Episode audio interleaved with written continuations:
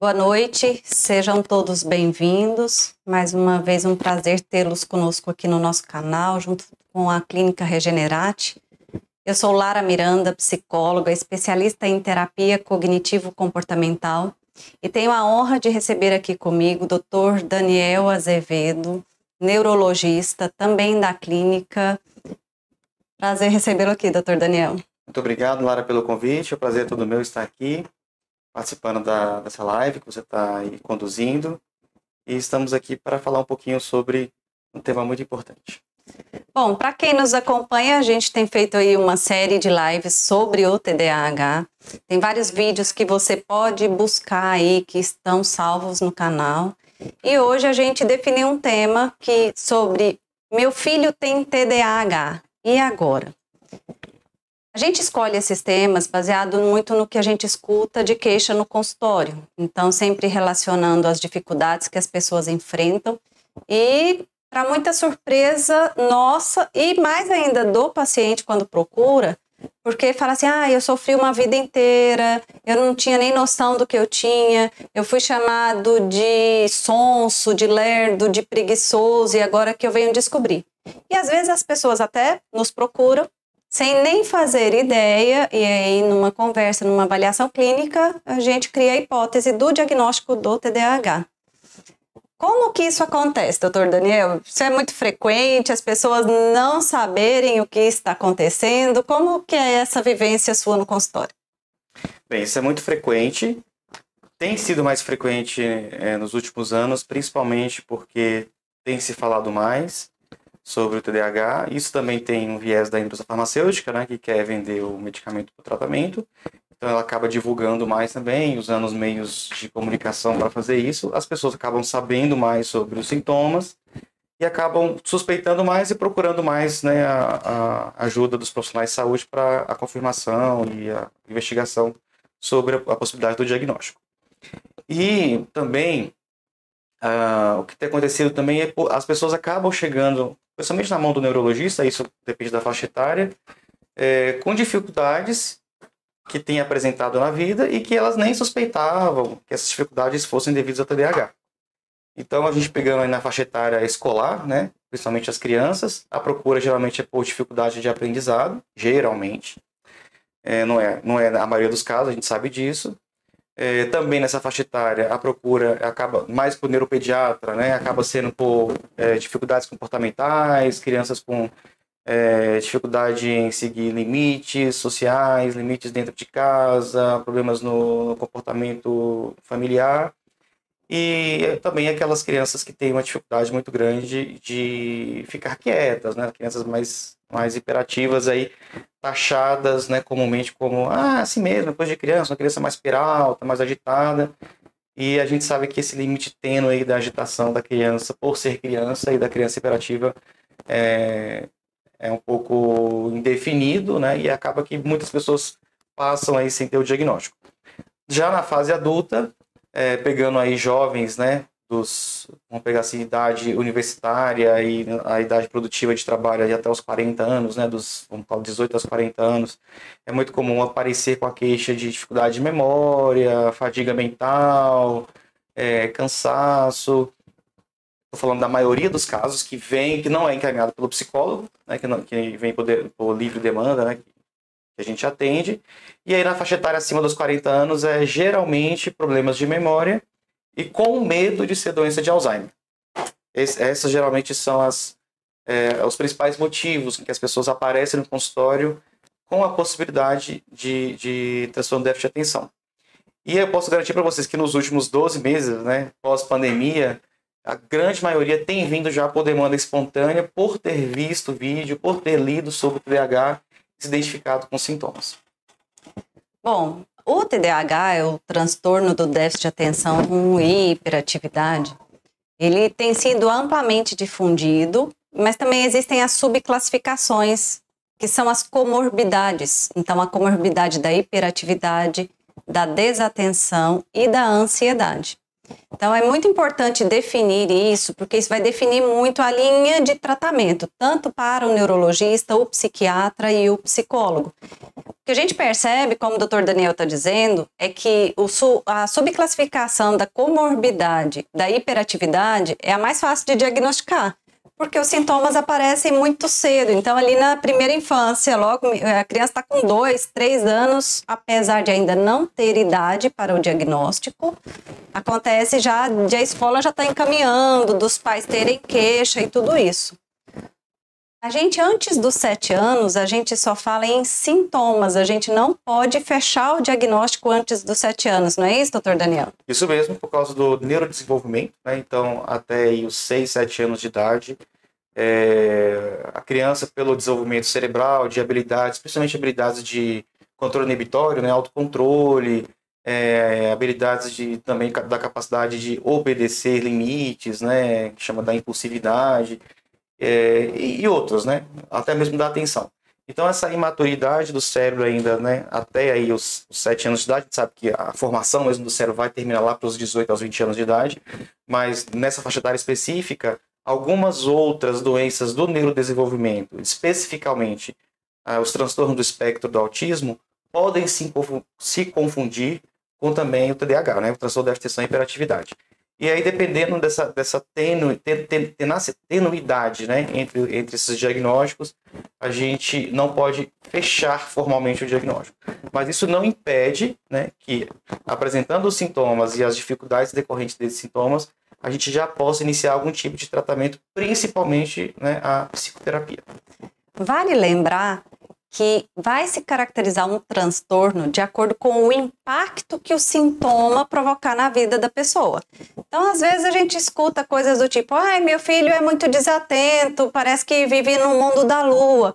Ah, mas e aí, como que é o rendimento dele na escola, nas atividades, o processo de socialização, como que ele interage com os amigos, como que é em casa, a capacidade dele de se organizar, de se planejar. E aí a queixa, ela não vem com um impacto de prejuízo na vida da pessoa. Ou seja, não é porque a pessoa tem um sintoma que ela vai ter um transtorno. E o que eu estou sentindo muito no consultório é isso. As pessoas parecem estar tendendo a querer criar um diagnóstico para tudo que existe. Então, uma criança, por exemplo, que está sem estímulo, muito uso de telas, aí vai ter um atraso na linguagem, vai ter uma dificuldade de socialização, vai criar ali aquela introspecção, aí já confunde com o espectro do, do autismo, já vem com a condição, ah, mas é, ele é desatento, ele só presta atenção no que ele quer, que é o outro sintoma do TDAH. Então, assim, no que ele quer, mas esse querer está muito mais relacionado àquilo que ele tem interesse, ao que ele gosta, é a motivação dele. Então, você fala no consultório, um ponto X é a gente descobrir a motivação. Eu até brinco, tem muito, muita criança, pré-adolescente, fala assim, eu não gosto de estudar, eu não quero estudar. Eu chego a escutar que escola não me acrescenta em nada, eu posso fazer qualquer outra coisa, vou trabalhar com, na empresa do meu pai, vou investir, vou... E aí é uma chuva de afirmações que a gente escuta. Mas por quê? O interesse da escola é baixo. E eu falo assim, tá bom, só que essa escolha de não estudar você não tem. Hoje não existe essa condição de não se estudar. Antigamente, né, acho que talvez ali na década de 20, 30, as pessoas até iam trabalhar em fazenda, conseguiam trabalhar em empresas dos pais, de família, e conseguiam ter uma vida e proporcionar condição para a família e coisas legais. Hoje a gente já não consegue ver isso mais. O mundo está cada vez mais competitivo, muita briga por mercado, muita coisa nova, muita gente boa, e você tem que se preparar para isso. Então, o fato de falar não gosto de escola, eu falo assim, olha, você tem que pelo menos ter o um interesse. Qual que é o interesse? Ficar livre daquilo que você não gosta. E aí a criança olha assim pra gente, o adolescente fala assim, eu, muitas vezes eu falo assim, me explica, qual é a parte inteligente se você não gosta de estudar, para você não estudar? Ou seja, com isso eu estou mexendo no brilho do menino, porque falar para o menino que ele é inteligente ou que ele não tem inteligência, eu já toquei ali na autoestima dele. Aí quando eu falo, qual é a parte inteligente de você não estudar, sendo que você é obrigado a fazer aquilo? Porque daí você vai ficar de recuperação. Dependendo da escola que você está, você vai fazer recuperação de cada prova que você tirou nota baixa, ou do bimestre, ou do trimestre, ou do semestre. Aí vem recuperação de fim de ano, ou seja, quantas aulas a mais, quantas provas a mais você vai ter que fazer e é fazer aquilo que você não gosta. E, para minha surpresa, muitas vezes, eles nunca pensaram nisso, inclusive.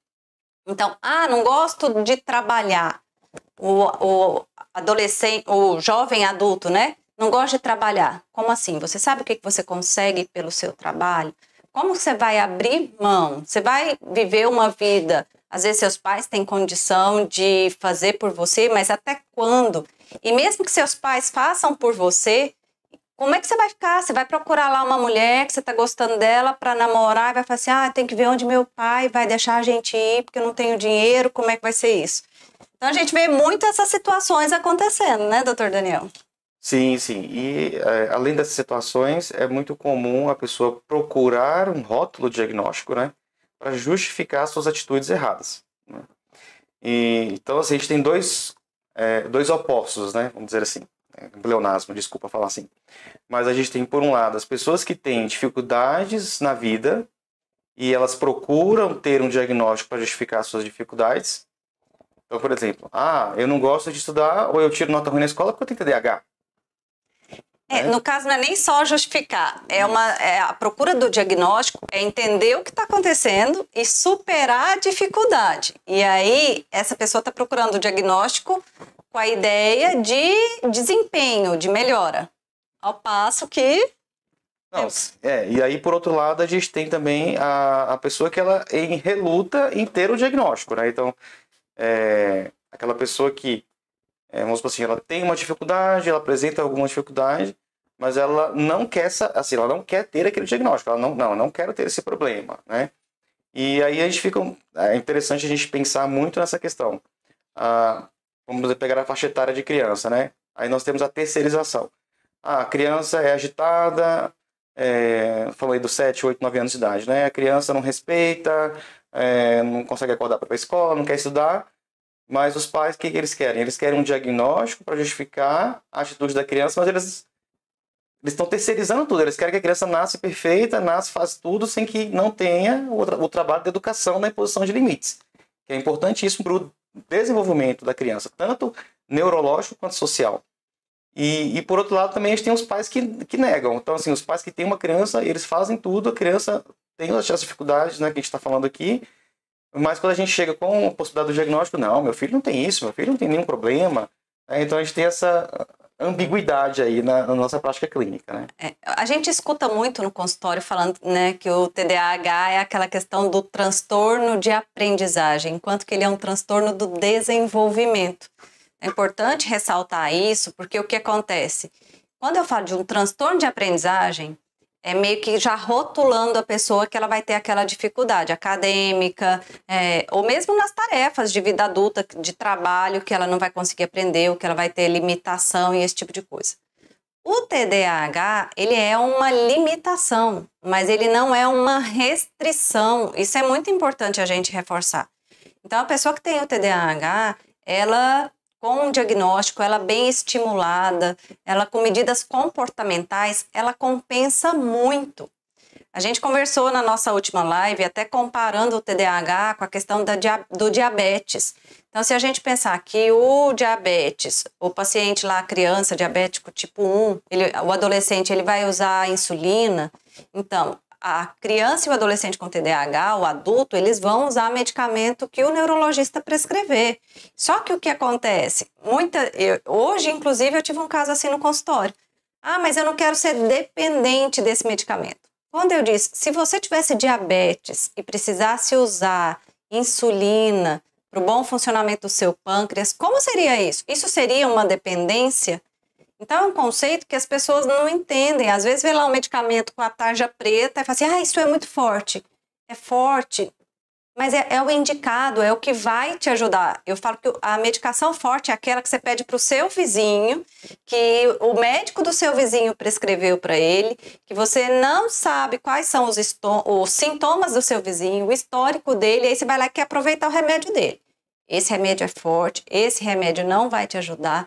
Mas depois que ele foi prescrito para você, com base na sua história clínica, nos seus sintomas, aí é a indicação que você tem. Se eu falar insulina é forte, insulina é forte. Se eu der insulina para quem não tem diabetes, a insulina pode matar. Mas é sempre de acordo com a prescrição. Não é isso, doutor Daniel? Isso mesmo. E é importante a gente, a gente dizer que no Brasil, né, a tarja preta, que é uma coisa que existe no Brasil, por legislação da, da Agência Nacional de Vigilância Sanitária, ela tem muito mais a ver com uma restrição do acesso à medicação do que com seu potencial de gravidade, né? Assim, potencial de, de, de gravidade. Porque, na verdade, ninguém faz um medicamento pensando no mal que ele faz. A gente faz o medicamento pensando no bem que ele vai fazer. Né? Então, as medicações são criadas para fazer o bem para o nosso corpo e não o mal. Então, a medicação tarja, por exemplo, a insulina, que a doutora Lara falou, ela é muito mais potencialmente letal né, e mortal do que um medicamento tarja preta qualquer. Né? Então, uma dose de insulina a mais, que qualquer pessoa pega no posto de saúde ou compra na farmácia, às vezes até sem receita, pode matar uma pessoa. Uma pessoa pode até cometer um ato contra a própria vida aplicando uma dose a mais de insulina.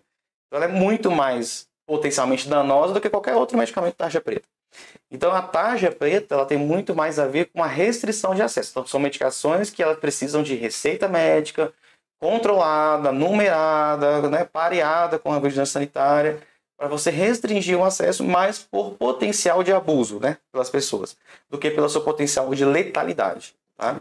Então falar que ah, o medicamento tarja preta é forte, ah, não, nada disso, tá? É muito mais a ver com a questão da restrição de acesso.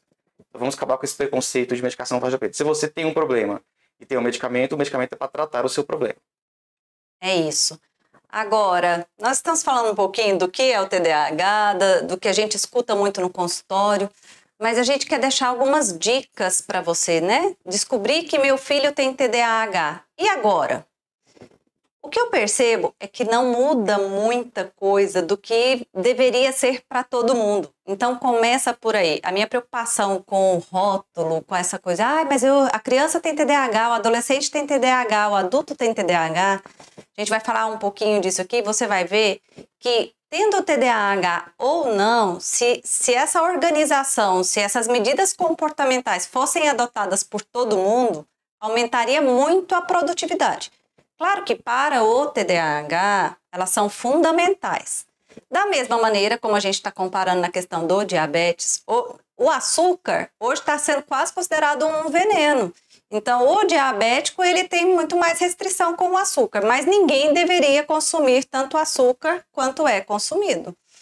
Então, primeira coisa, o que, que você vai fazer com seu filho? Você vai reforçar o que ele tem de melhor a escola, eu falo que a escola não ajuda muito nessa condição, não, porque a escola, ela faz assim, ó. Se o seu filho tem dificuldade com a leitura, a professora vai virar para você, vai virar para o seu filho e vai falar assim: nossa, tem que treinar leitura, pai, mãe, tem que treinar, tá muito ruim de leitura. A letra tá horrível, precisa fazer uma caligrafia, treinar essa escrita. E o que, que acontece? Mas esse menino é muito bom em matemática, mas a escola está falando da letra dele, que tem que melhorar, que está muito ruim, que é impossível ler e entender a letra do menino, e não está destacando a habilidade que ele tem com números, com matemática. E mesmo pensando lá na vida futura dele, eu não sei se esse menino vai escrever. Hoje as pessoas, na verdade, escrevem cada vez menos. Então a letra feia dele, que impacto que isso vai causar para ele lá na frente? Se ele não souber a matemática, vai impactar muito mais na vida dele. Ou seja, a habilidade na matemática seria muito mais impactante do que a letra do seu filho, de se ela é bonita, se ela é feia, como é isso. Você tem experiência assim, doutor Daniel? Sim, eu quero deixar, vou, vou falar um pouquinho mais sobre o seu comentário, vou deixar claro assim o seguinte. É, falando da, da, da, faixa etária, né, da escolar aí das crianças, até mesmo dos adolescentes, é, não é o principal sintoma. Não é mandatório que o TDAH tenha dificuldade escolar. Primeira coisa. Tá? Quando eu falo de dificuldade escolar, estou falando de dificuldade de aprendizado. Então, eu vou deixar claro para vocês que a maioria dos TDAHs eles têm um QI médio superior ou superior. Quando não, um QI médio. Muito, mas muito raramente você tem um TDAH com um QI abaixo da média. E quando é assim, a gente já vai pensar em uma outra condição do neurodesenvolvimento. Tá? O TDAH muito raramente tem um QI abaixo da média. Então, para começar, pensando em coeficiente intelectual de QI, capacidade de aprendizado, o TDAH é uma coisa que ele não tem. O problema está o quê? Principalmente nas execuções de tarefas, na capacidade de manter a atenção. Vamos pensar, pensando na faixa etária escolar. Né? Então, é, isso é bom vocês saberem, porque o diagnóstico TDAH não é um rótulo de que ah, meu filho vai ser um fracassado, meu filho não vai conseguir estudar, meu filho vai, vai mal na escola, meu filho vai conseguir emprego. Isso não. Hoje, TDAH, você tem um, dá um diagnóstico de TDAH para o seu filho, eu falo que é um alvará de libertação e de quê? De uma vida nova, maravilhosa que seu filho possa ter e que a pessoa com TDAH possa ter. Por quê? A partir do momento que a gente tem o diagnóstico, as estratégias de tratamento, principalmente comportamentais e também farmacológicas, elas vão trazer para essa criança todo o potencial de inteligência que ela já nasceu com ele.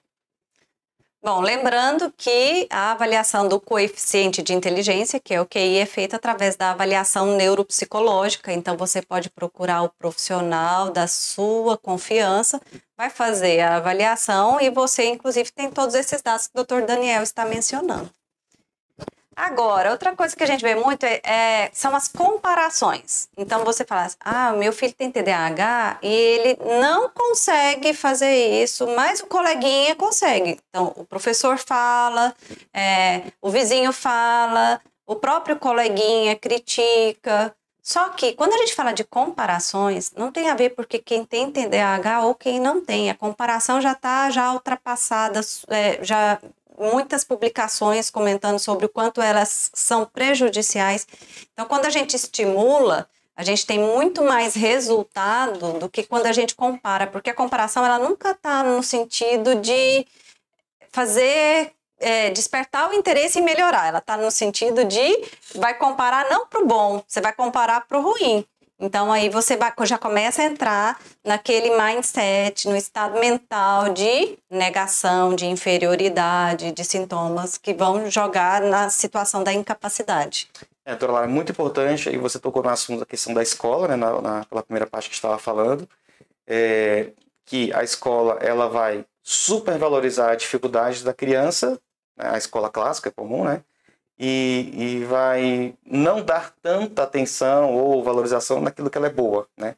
E a gente sabe que o CDH tem várias potencialidades maravilhosas que podem ser muito bem aproveitadas no período escolar. E a comparação, que a escola faz muito, né? A, a família também faz, né? E a escola faz principalmente. Ou seja, você vai sempre comparar com o ruim. Ah, ele é isso aqui com o outro e tal. Então, a gente sabe que isso tem socialmente né, um, um, uma, uma consequência deletéria na autoestima das pessoas.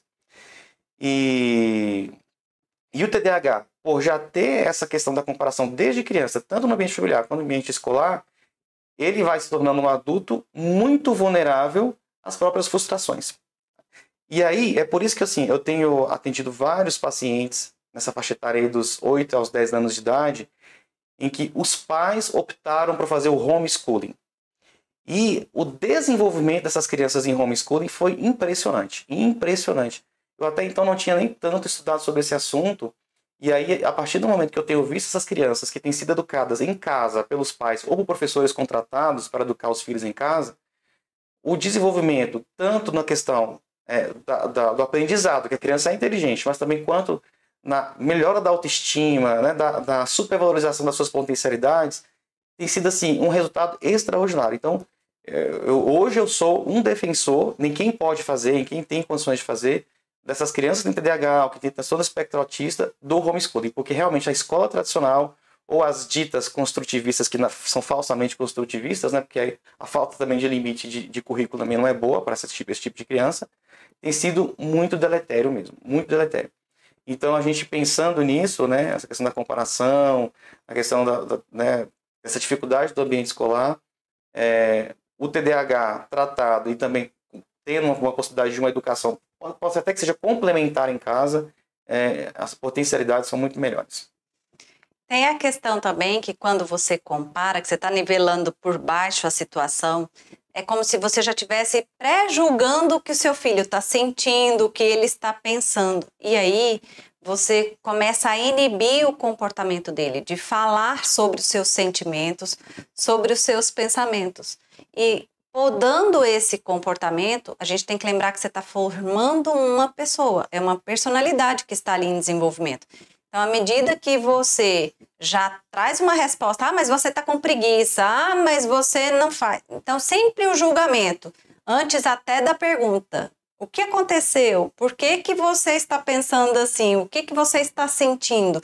Porque só assim você vai ter compreensão do que se passa na cabeça do seu filho ou o que, que ele está sentindo. E muitas vezes essas respostas vão te deixar surpresos, porque não tem a ver com o que você está avaliando. Exatamente, Lara, muito importante.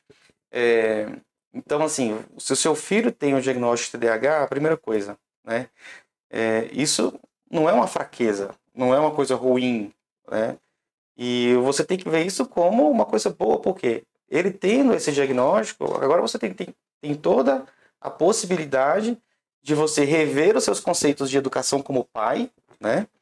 E, de certa forma, educando o seu filho, colocando os limites que toda criança tem que ter, né? colocando os limites. E não tem diferença, né, a doutora Lara vai falar muito melhor do que eu, entre uma criança TDAH e não TDAH, ela tem que ter os mesmos limites, ela tem que ter a, as mesmas restrições, ela tem que ter o mesmo cuidado dos pais.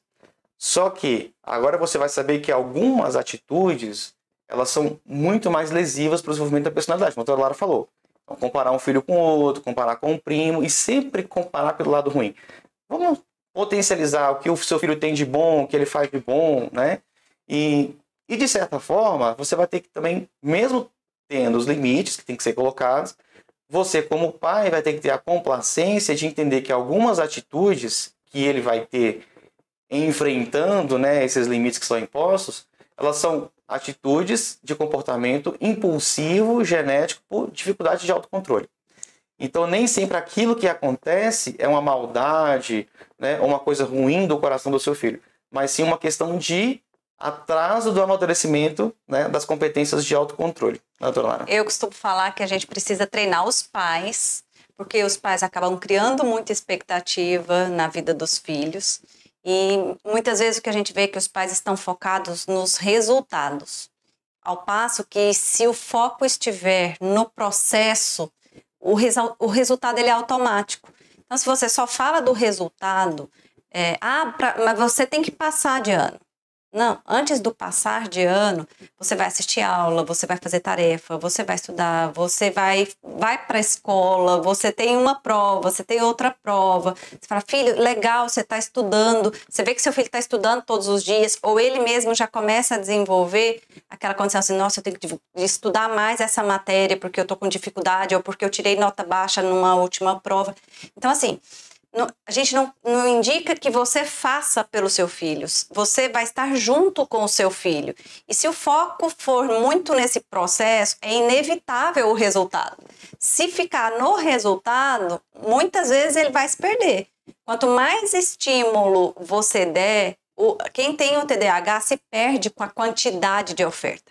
Então fica ali aquela agitação psíquica eu falo que são os e se's. Então, e se eu fizer isso? E se eu fizer aquilo? E se eu não fizesse? E a cabeça deles é como se ela não desligasse. A velocidade do raciocínio vai anos luz. Então, quanto mais claro você for, a regra que você dá para o seu filho, o limite que você dá para ele, ele não tem que pensar por onde ele vai driblar aquilo, porque ele vai tentar. E eu ainda falo para os pais: olha, eu gosto que seu filho tente, é sinal que ele não é passivo, é sinal que ele não vai deixar que o mundo faça com ele qualquer coisa, ele vai ter a defesa dele. Agora, você, como pai, você, como mãe, tem a tarefa, tem a missão de ensinar para ele. Né? Ah, eu quero tal carro. Tá bom, filho, o que a gente faz para ter aquele carro que a gente sonha? Porque eu ainda falo, assim, às vezes você vai ouvir, me ouvir falando no consultório assim: Olha, tem coisa tão absurda que as pessoas, para terem o carro que querem, algumas roubam, inclusive. Mas e aí? Para você ter o carro do seu sonho, você vai roubar ou o que, que você vai fazer? Você precisa estudar, e aí a gente reforça o processo. A gente não está falando do resultado, a gente está falando do processo. Muito importante, Lara, foco no processo, né? Então, filho, eu quero que você tire nota 10 na prova de matemática. Muito fácil, né? Mas o pai não, o pai tem que ir lá e o quê? ajudar o filho a executar ele chegar na nota 10. Então, ajudar ele a fazer um plano de estudo, sentar com ele, né? Não, não precisa nem estudar junto, mas estar tá do lado ali, né? verificando se está estudando, reforçando sempre que ele consegue vencer uma etapa. Isso que, que você falou, é, se você dá para a criança, o TDAH, para adulto também, é, muitas metas, né? ou seja, muitas perspectivas de resultado, e não dá para ele uma atenção ou um suporte no processo, até pelo processo biológico do TDAH, né, que é a questão dopaminérgica, ele vai perder motivação rapidamente e vai começar a se culpar, porque ele vai começar a achar que ele não consegue, que ele sempre fracassa, que o objetivo é inatingível. E aí, para o TDAH, é muito mais fácil, isso tanto criança quanto adulto, é muito mais fácil desistir do sonho, desistir do objetivo do que tentar. Ou trocar de sonho e trocar de objetivo, Exatamente. inclusive. A gente vê muito isso também, né? Sim. Isso é muito grave, porque a pessoa que tem um potencial muito grande, ela pode desistir de uma carreira, ela pode desistir de uma profissão, de um sonho, ou de alguma coisa, por achar que não consegue, sendo que ela consegue. E hoje também o que a gente percebe, e vale para as famílias que têm filhos com TDAH, e vale para as famílias que não têm, que os filhos não tenham TDAH, é a dificuldade no estabelecer o limite, a regra. Então, assim, a regra ela tem que ser clara, mas o que a gente vê é assim, ó. Olha, filho, você não pode ficar no celular na hora que você vai deitar. Uhum. Aí o pai e a mãe tá lá no celular à noite na hora de deitar. Ou seja, seu filho vai virar para você e falar assim: "Ah, papai, mamãe, você não falou que atrapalha para dormir? Olha aí, você fica no celular até tarde." Não pode ficar com o celular do lado na hora que está fazendo tarefa. Aí você trabalha, você está de home office, seu computador está lá e seu celular está do lado. Você vai até falar para o seu filho, não, é porque eu recebo mensagem do grupo tal. E o seu filho, de repente, vê que você está no Instagram. Ou seja, a regra ela tem que ser válida para todos da casa. Eu não uhum. crio uma regra que vale só para um ou outro. É, tem que ter uma coerência e a gente sabe que pode ser que várias pessoas que trabalham com educação estão assistindo a gente, que a educação ela se dá muito mais por exemplos, né, do que por imposição. E principalmente na infância, né, até a fala, né, a gente aprende a falar imitando, né? Por isso que quando a criança ela está exposta a telas, né, a tela, ela, como ela não estimula a criança a se comunicar, a precisar falar para pedir alguma coisa, ela traz a fala, ela traz aprendizado, porque ela está recebendo tudo passivamente. E nós, por exemplo, a gente aprende a falar, aprende a fazer a, os gestos ou as, as funções do dia a dia observando os mais velhos, né? Então, a gente tem dois tabus aí que tem que ser quebrados, né? Que é, se eu vou dar limite para os meus filhos e eu quero que eles sigam a um padrão de comportamento considerado um comportamento é, adequado, eu também tenho que seguir esse comportamento adequado, né? Porque ele aprende muito mais vendo o meu exemplo do, do que eu falando para ele o que ele deve fazer. Né? É, e assim, hoje as crianças e os adolescentes, eles testam a gente o tempo inteiro. Então você estabelece uma regra, mas você não não consegue manter. Isso é muito, eu vejo muito comum. Às vezes o pai fala assim: "Você vai ficar de castigo, você não vai sair esse fim de semana". Mas é uma família que tem uma vida social muito ativa e aí assim, vai sair para jantar com a família, ou seja, que castigo foi esse que você não vai sair, sendo que a família vai sair para jantar e a criança, o adolescente está junto. Então, você perde toda a referência do que, que é o limite, o que, que é a regra, o significado daquela condição, por que, que você deu aquele castigo, aquela condição. Doutora Lara, é muito importante também a gente falando um pouquinho sobre a TDAH e a questão da comportamental, né, familiar. É, também aquela questão assim que os pais, você como psicólogo pode até dizer muito melhor do que eu, que é assim, ah, meu filho tem TDAH, então eu vou fazer uma bolha, né? Vou, vou colocar meu filho numa bolha então ele não pode frustrar, ele não pode passar decepção, né? Ele, eu tenho que proteger de todas as formas, porque ele vai ser, vai passar por bullying na escola. Pelo contrário, pelo contrário, você tem que se preparar o seu filho para a vida, porque quando ele for um adulto, não vai ter mais o papai e a mamãe para proteger, certo? Então seu filho tem que ser exposto mesmo, ele tem que passar por frustração, ele tem que passar pela dor da perda, perda no, ou no esporte, né? ele tem que passar por essas dificuldades, claro que, que você como pai vai tá, dar o suporte emocional para ele ali, o apoio, mas você não pode evitar que ele não passe por isso. Então, essa questão de super proteger o filho porque tem TDAH é muito, muito, muito maléfico, muito é muito danifica muito. Acaba que você só vai criar uma condição que a gente chama de insegurança, o esquema da incapacidade, né, autoestima, você afeta, porque ele, o seu filho vai desenvolver aquela crença de que ele é incapaz de lidar. Ele não pode jogar porque ele não sabe perder. Ele não vai apresentar um trabalho porque vão rir dele. E ele vai precisar desses comportamentos para a vida inteira. Exatamente. Então, é muito importante essas dicas de estar falando, né, para a gente está falando dessas questões aqui hoje muito mais, né, pensando é, no bem-estar e na formação que você vai dar psicológica para o seu filho para ele ser, ser um adulto, né, porque falo, a gente fala isso porque a gente atende adultos que têm TDAH, que fizeram o diagnóstico agora e que tiveram tudo isso considerado né, inadequado na infância, feito pela família e pela escola, e que eles tiveram uma vida desastrosa. Né?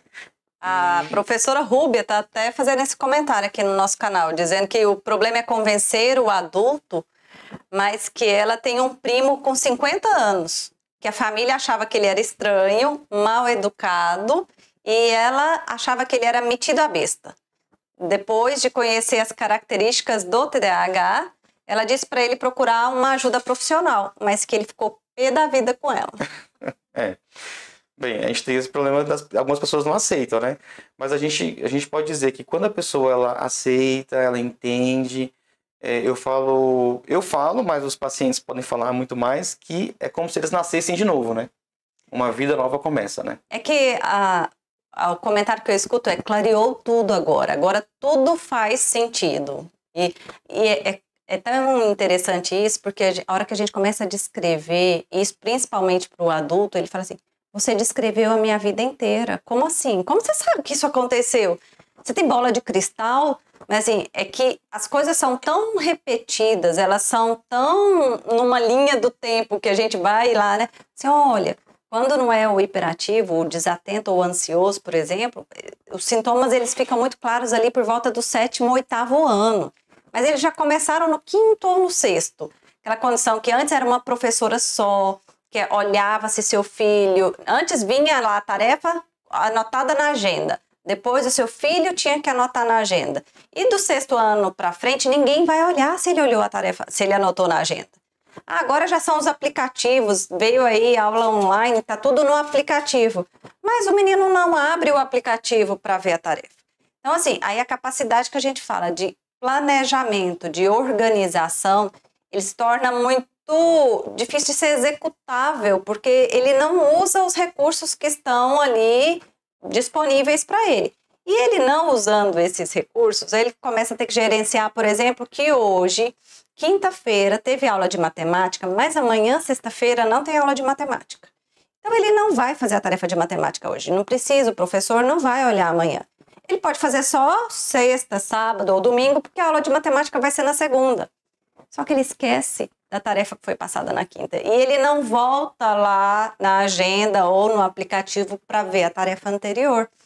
Ou seja, se a gente deixa para depois, ele não tem esse comportamento de checar, de marcar o que ele já fez, você está criando condição de deixar que o seu filho vá para a escola sem fazer a tarefa. Só que ele não tem clareza disso. Aí ele chegou com a anotação na agenda porque ele não fez tarefa. Então, aí você já vem com aquela bronca. Calma. Vamos ver, o que, que aconteceu? Ah, porque a aula foi quinta e a tarefa era para segunda. Ah, então o que, que você pode fazer para você não esquecer mais a tarefa? Seu filho vai te dar a resposta: ah, eu faço quinta que eu não esqueço e eu já fico livre. E você reforça: isso mesmo, você vai ficar livre e vai ter o final de semana para descansar, para brincar, para fazer o que você quiser. Pronto, ali você já começa a ensinar um comportamento para o seu filho que vai ser compensatório da dificuldade do TDAH. Exatamente, é o que a gente falou, né? Foco no processo, né? Então, nós, os pais têm que dar suporte para o filho durante o processo da execução e não simplesmente cobrar o resultado. Né? Isso. Então, ah, meu filho tirou nota baixa, porque no caso, eu acho que você fala da nota baixa, né? Ah, não fez a tarefa, mas suponhamos assim, chegou com a nota vermelha. Você tirou nota vermelha, que você. Aí antigamente falava, né? Você vai capum, você não quer nada. Mas o pai parou para analisar o que aconteceu, caso, por exemplo, a criança não tenha um diagnóstico, né? O que aconteceu? Aí ele vai perceber, ah, não está anotando, não... aí vai ver que o caderno está incompleto, não fez os exercícios da apostila.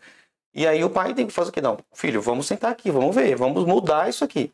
E dar o suporte no processo, porque aí, dando suporte no processo, a criança ela tende a não desistir, né? E sempre reconhecendo o que ela faz de bom consequentemente, naturalmente, sem nenhum tipo de, de desgaste emocional entre pai e filho, ou né, familiar, a criança vai chegar num, num resultado melhor no final. Né? É, a decisão de se tornar pai, de se tornar mãe, eu falo que ela precisa ser muito bem pensada. Porque a partir do momento que você assume essa missão, porque é uma missão de vida, você tem que dar apoio para o seu filho. Muitas vezes seu filho tem TDAH, mas você potencializa as dificuldades dele. Então, ah, vamos imaginar que você a vida inteira tirou férias, na baixa temporada você viajou mais barato, menos gente, dá para aproveitar mais. Então tá. E aí, você teve filho que já está em idade escolar. Às vezes seu filho tem 3, 4 anos. E a gente fala assim: ah, mas com 3, 4 anos, o que que faz? Pode faltar uma semana de aula, não tem problema. Lembre-se que você está ensinando, que você está passando valores, que você está definindo uma personalidade.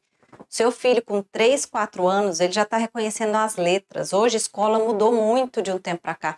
Ele já escreve o nome dele. Se ele ficar uma semana sem ir na escola, de repente ele chega na escola e os coleguinhas estão escrevendo o nome dele. E ele que já tem os fatores lá da desatenção, tudo, até ele compensar essa uma semana que ele perdeu, ele vai ter um excesso de estímulos, porque ele vai ter mais conteúdo e você vai estar tá dificultando a aprendizagem do seu filho.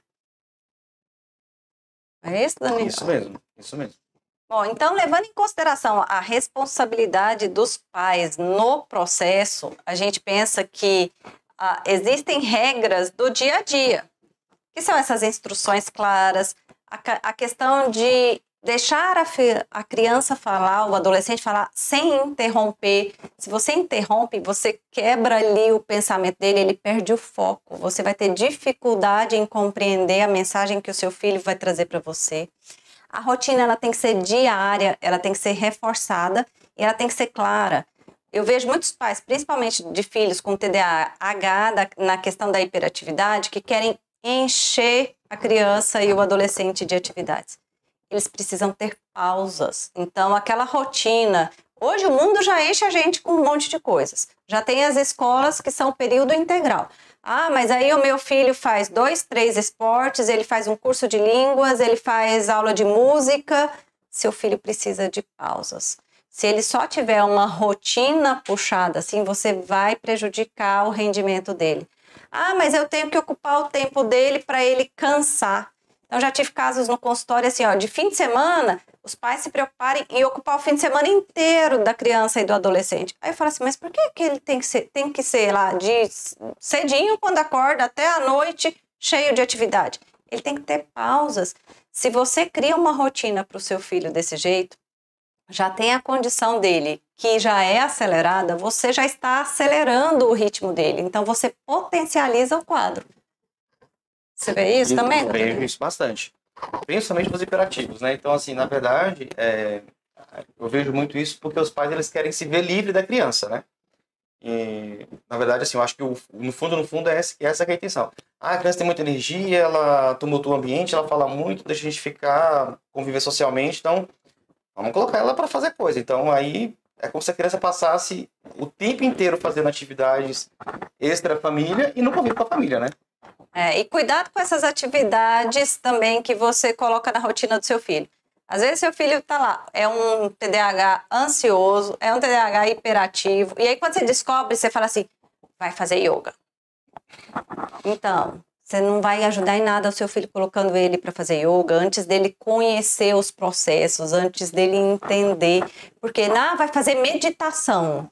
Ninguém com hiperatividade, ninguém ansioso consegue atingir um nível de meditação para que tenha um resultado daquilo.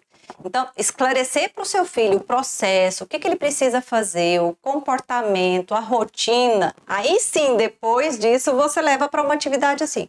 Senão, você vai reforçar ainda mais a incapacidade do seu filho. Exatamente. Outra coisa que gostaria de comentar, doutora Lara, e que talvez né, alguém faça alguma pergunta, e também assim, a criança é hiperativa, né? E aí vamos pegar a criança hiperativa de várias faixas etárias, né? Até adolescente. Ah, porque conversa muito, ações sociais, porque atrapalha a família, não para quieto e tudo. Solução maravilhosa para isso, o que, que é? Tablet, celular, né? É a mais fácil. É a mais fácil. taca o tablet no menino, né? E aí a família convive socialmente e o menino fica lá excluído sozinho no tablet, né? O que acontece? Você está afastando ainda mais a criança do convívio social. E outra coisa, o que você está dando para ela? Ah, filho, não preocupa não, porque se você tiver agitado e tudo, você vai, você foge lá pro celular, a gente fica de boa aqui tranquilo, né? Então você não está educando a criança a conviver no meio social. E nem a lidar com as frustrações dela. Exatamente. Porque aí o que, que acontece? O tablet se torna, na verdade, o desvio do foco. E o que a gente quer não é isso, não é o desvio do foco, é o enfrentamento da situação. Então, ele já tem a desatenção, que já ajuda ele perder o foco. E aí, se ele está lidando ali com uma frustração, ah, o menino ficou impaciente, eu vou dar um tablet. Você tem que ir lá trabalhar e ver o que, é aquela impaciência dele. Se você der o tablet, você vai acalmar. Mas nem você e nem o seu filho vai entender o que, que foi o gatilho para aquele quadro lá. E outra coisa que a gente vê em situações, né? Por exemplo, ah, eu tenho um filho hiperativo. Vou sair no domingo, no sábado, para comer uma pizza no restaurante. Ai, mas ele vai dar muito trabalho, porque ele vai ficar lá e vai querer brincar e levantar e não vai deixar ninguém, não vai deixar ninguém em paz. Solução maravilhosa? Tablet.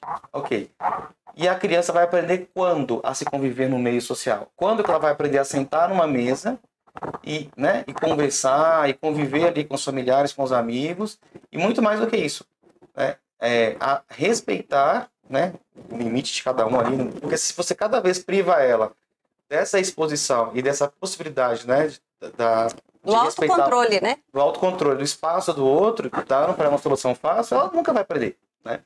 E, e outra coisa, é, também desde cedo ali nas situações sociais, aprender a criança a compartilhar da mesma refeição.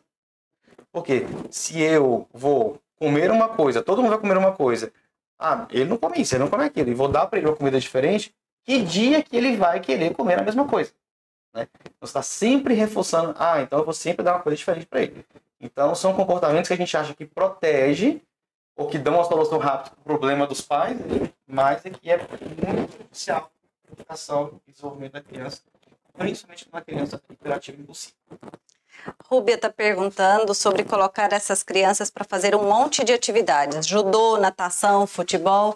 É o que a gente estava falando, o excesso de atividades que você pode não deixar o seu filho descansar, não ter as pausas e comprometer o resultado e o desempenho. Muitas vezes vale a questão da tentativa e erro. O que está dando certo ou não?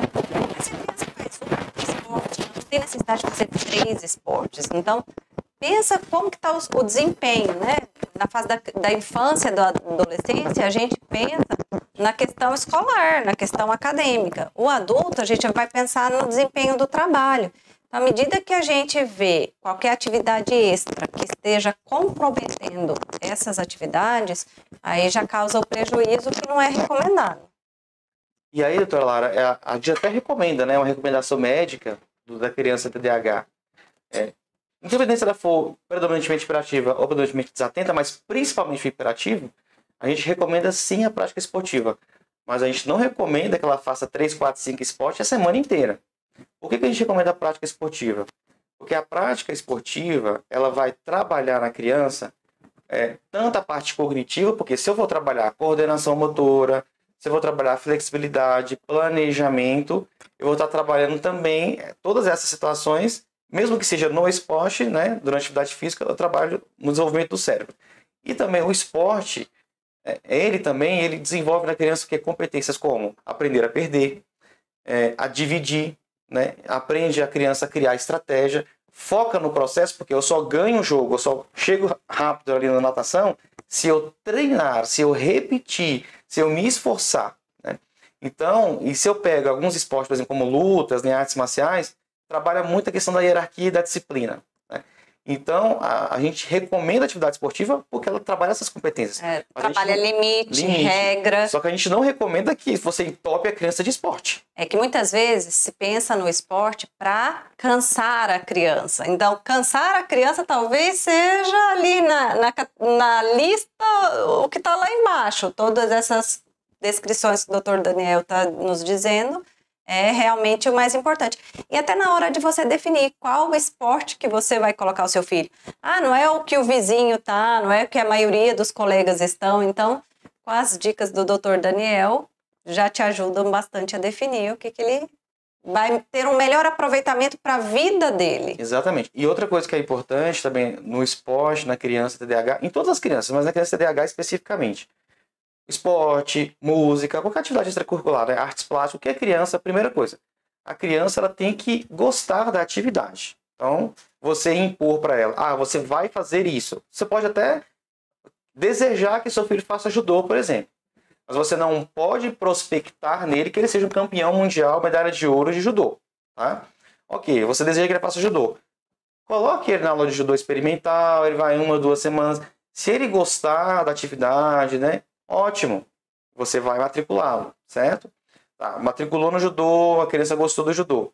Nunca, nunca, nunca você vai colocar para a criança imposição para ela fazer obrigatoriamente judô. Aquilo tem que ser uma coisa prazerosa para a criança. Certo? Porque o dia que você impõe como uma obrigação, acabou todo o nosso propósito de educação ou de desenvolvimento, desenvolvimento para a criança. Se ela encarar aquilo como uma, uma, obrigação, a gente não consegue ter mais nenhum resultado e objetivo.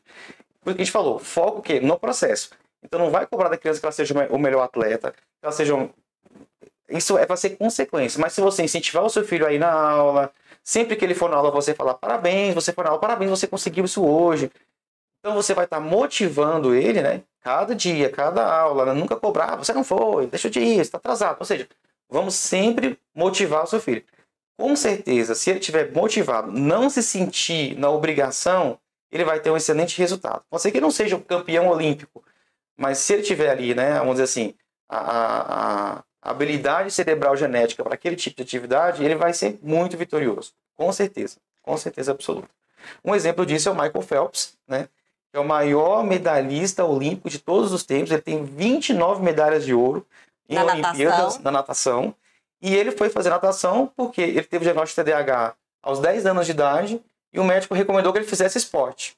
Ele já gostava de água e a família colocou na natação. Aí foi, assim, a fórmula perfeita, né? E ele se tornou maior campeão olímpico. E aí você fala assim, mas como é que o Phelps é TDAH? Porque ele é hiper focado naquilo, né? Então, assim, acabou que também houve um pouco de sorte, que o hiperfoco dele é natação, mas, assim, ele aprendeu o quê? Disciplina. Ele aprendeu o quê? Que você é um campeão treinando, né? E aí, os pais sempre dando para ele esse tipo de, de, de, motivação, de educação, focando sempre no processo. Os pais dele nunca exigiram que ele fosse um multicampeão olímpico.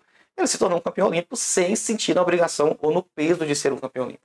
Só destacando doutor Daniel falando no, na questão do hiperfoco.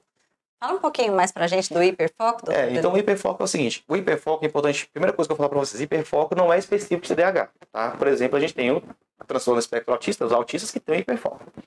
Mas no TDAH, o hiperfoco ele tem muito a ver com aquilo que dá prazer. Então, por exemplo, o TDAH ele sempre vai, sempre não, o TDAH ele vai às vezes encontrar com uma atividade ou com um assunto que vai despertar um interesse muito grande nele. Geralmente são assuntos desafiadores, né? Situações desafiadoras. E sempre que a gente tem uma situação dessa, um assunto desse, a gente tem o quê? Uma liberação gigantesca de dopamina no nosso cérebro, que é o, o, neurotransmissor que faz o quê? Que motiva, né? Que dá uma sensação muito legal de conquista. Então o TDAH, quando ele encontra um assunto, uma atividade que tem esse tipo de ação química no cérebro, ele tende a fazer aquilo assim, de forma obsessiva, né? Então, é, suponhamos, um TDAH que, vamos pegar, que tem 10 anos de idade e ele se interessa por dinossauros, por exemplo. Ele vai estudar livro de dinossauro e fala assim, mas como esse menino não consegue ficar meia hora para fazer a tarefa de matemática, mas ele fica quatro horas lendo e assistindo vídeo e vendo coisas de dinossauro. É a questão do hiperfoco. Mas aí você vai ver que é tão hiperfoco naquilo, porque aquilo está dando prazer, ou seja, é um, é um processo químico cerebral, que ele também não tem mais foco para mais nada. É, é, só aquilo, mas aí ele fica sem tomar banho, ele fica sem comer, ele não faz outras atividades. E então você acaba vendo que pode ser benéfico, mas é maléfico. E o interessante é o quê? Que o cérebro DH, ele é tão, vamos dizer assim, ele tem uma disfunção dopaminética tão importante, que isso é genético, que quando esse hiperfoco é, ele dá um prazer dopaminético muito grande, chega um ponto que o DH não quer mais saber daquilo eles entra em exaustão daquele tema. Não quer, vai chegar um tempo que ele vai querer nunca mais nem ver dinossauro na vida dele.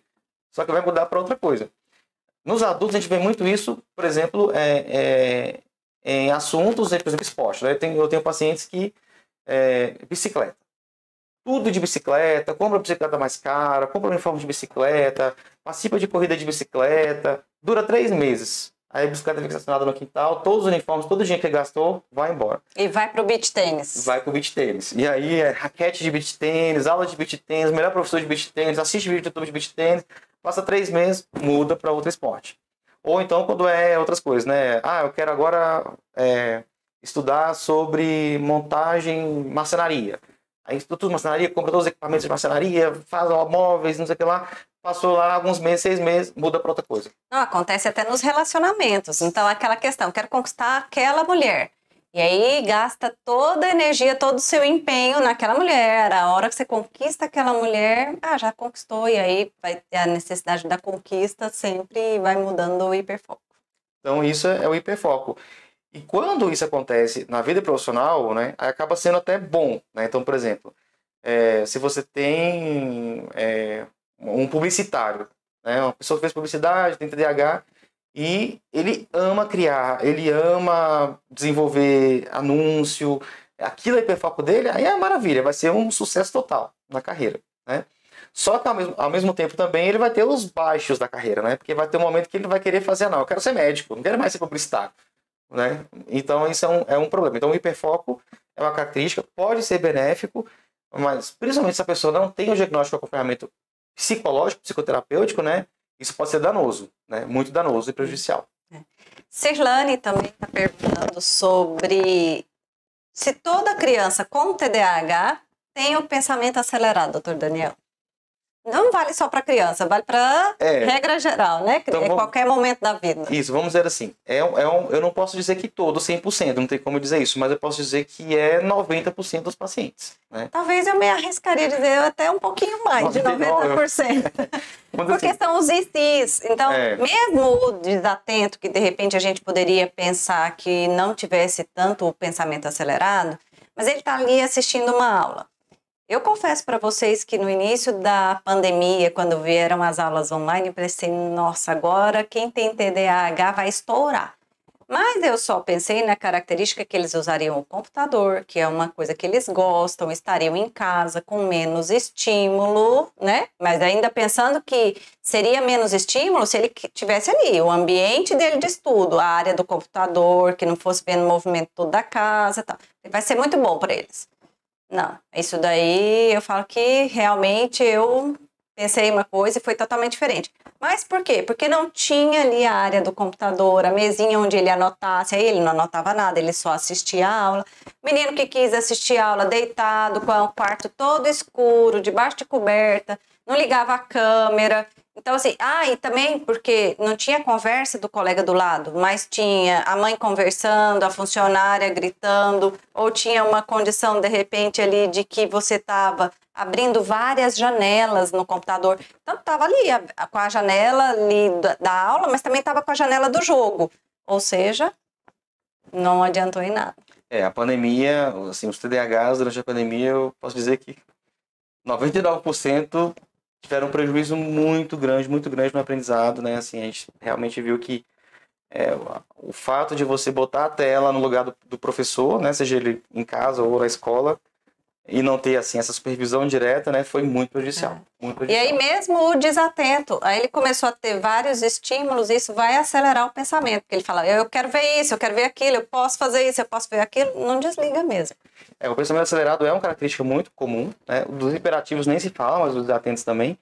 E, o ansioso também. Né? Acho que é. se fosse para a gente classificar, eu colocaria ali o ansioso com uma velocidade de pensamento maior, o hiperativo no meio ali, o desatento ou menos. Menos.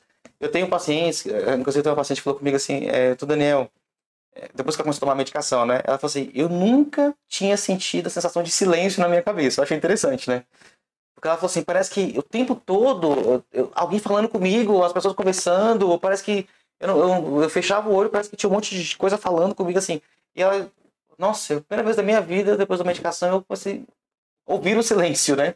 É, às vezes as pessoas têm mais facilidade de perceber esse pensamento acelerado na hora de dormir. Porque fala, ah, eu fico pensando um monte de coisa e eu não consigo desligar para dormir. Então a gente vê muito queixa assim. Isso. Muito bom. Bom, estamos aí já, né, com o nosso horário bem adiantado. Quero agradecer mais uma vez a sua presença aqui. Lembrá-los que temos lives toda segunda, toda quinta-feira, sempre no mesmo horário, às 20 horas. Doutor Daniel, muito obrigada por estar aqui, por aceitar o convite. Uma honra tê-los conosco. E compareçam aqui nas lives, deixem suas perguntas, cliquem aí no sininho no canal, ativem as notificações, façam a sua inscrição e acompanhe o nosso conteúdo. Obrigada, boa noite. Obrigado pelo convite, boa noite a todos. E em breve estaremos aqui para falar um pouquinho mais sobre esse tema.